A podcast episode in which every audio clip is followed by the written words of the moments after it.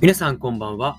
え中小企業様向けに、え人のお悩みを解決したり、働きやすい職場づくりをしている村山です。えこの番組では、えと人事課題の解決のノウハウを通して、ま人間関係をより良くしていくという、えそんなことをお話ししております。はい。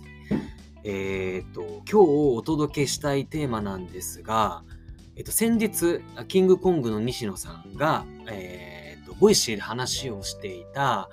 えーと、学生と、えー、社会人の違いということをすごくいいこと話していたなためになるなと思っていたのでそれをぜひ共有、えー、させていただきます。え何なのかというと、まあ、その社会人としてのあり方ということで、まあ、これはあのー社会人になりたての人もそうだし、ベテランの方、経営者の方、いろんな方に使えることだなと思っていて、まあ、いかに、なんて言うんですかね、自分のこう市場価値を高めていくか、なんか、うんと自分の存在価値を高めていくかみたいなっていう、まあ、そんなこう戦略的なお話なので、えー、最後まで聞いていただけると嬉しいです。はい。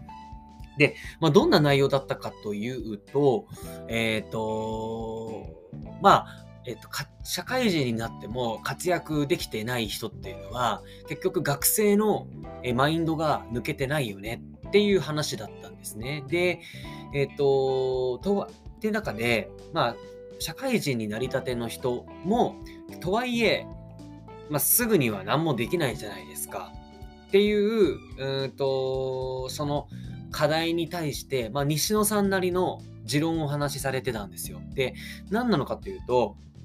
ちょっと今思い出しながら話をするので、ちょっともたもたしちゃったらすいません。西野さんっていうのはもう若くして、まあ、あの芸能界などでこう活躍されてたんですよ。それこそ、あのにと芸人としてデビューして多分2年目ぐらいでゴールデンとかに出てて、で、笑っていいとものレギュラーも多分20歳とかそこら辺でなったんですよね。で、その、笑っていいと思って、あの多分お分かりの方はいるかいるかと思うんですけど、えー、っと、まあ、日曜、えっと平日のお昼の1時間をですね、まあ、タモリさんが司会として、あのー、毎日曜日ごとにいろんなレギュラーが変わってね、いろんなお話をしたりとかゲームをしたりっていう、まあ、そんなバラエティ番組なんですけど、で、キングコングもそのレギュラーとして出てて、で、その一緒の日には、鶴瓶さんとか、あの、スマップの中居くんとかが出てたんですよ。っていう中で、まあ、西野さんが、こう、取った戦略というのが、まあ、こう、なんていうんだろうな。出しゃばりはしないんだけれども、ただお話をちゃんと自分に振ってくれるように陰で努力をしていたっていうことなんですね。これ何なのかというと、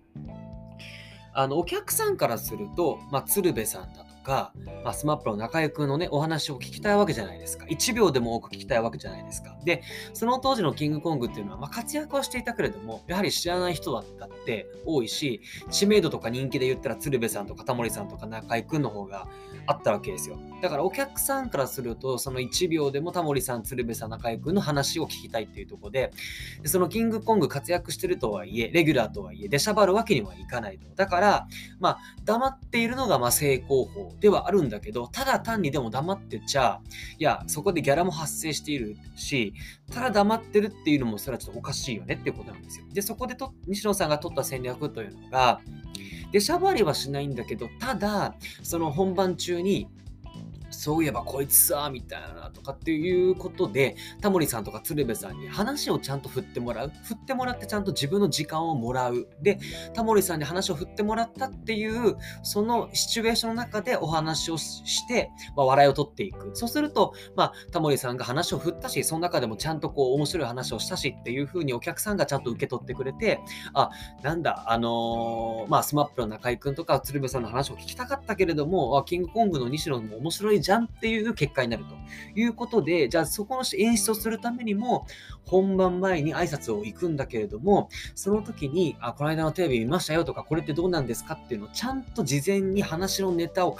えといて、話がちゃんと盛り上がるように楽屋挨拶にしていくと。そういうのを地道に積み重ねながら、ある時に本番中に、そういえばこいつさっていうとこで話を振ってもらって、自分が話せるっていう、あの演出、あいう、え場を設けたという戦略を取ったらしいんですよね。で、これ、これ本当すごいなと思ってて、これを、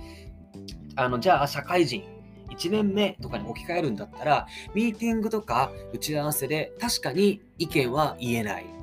けれども、なんか情報を調べておくとか、何かじゃあ周りの方々のサポートをするだとか、いろんなできることはありますよね。っていう何かそういう事前準備、何か自分なりにできることを探していく、作っていくっていうことが、それがすごく重要なんじゃないでしょうかと。で、それができないといくら社会人になっても全く活躍しないよねっていう、そんなことを言っていて、あ、もうなんかさすがだなと思ったんですよ。うん。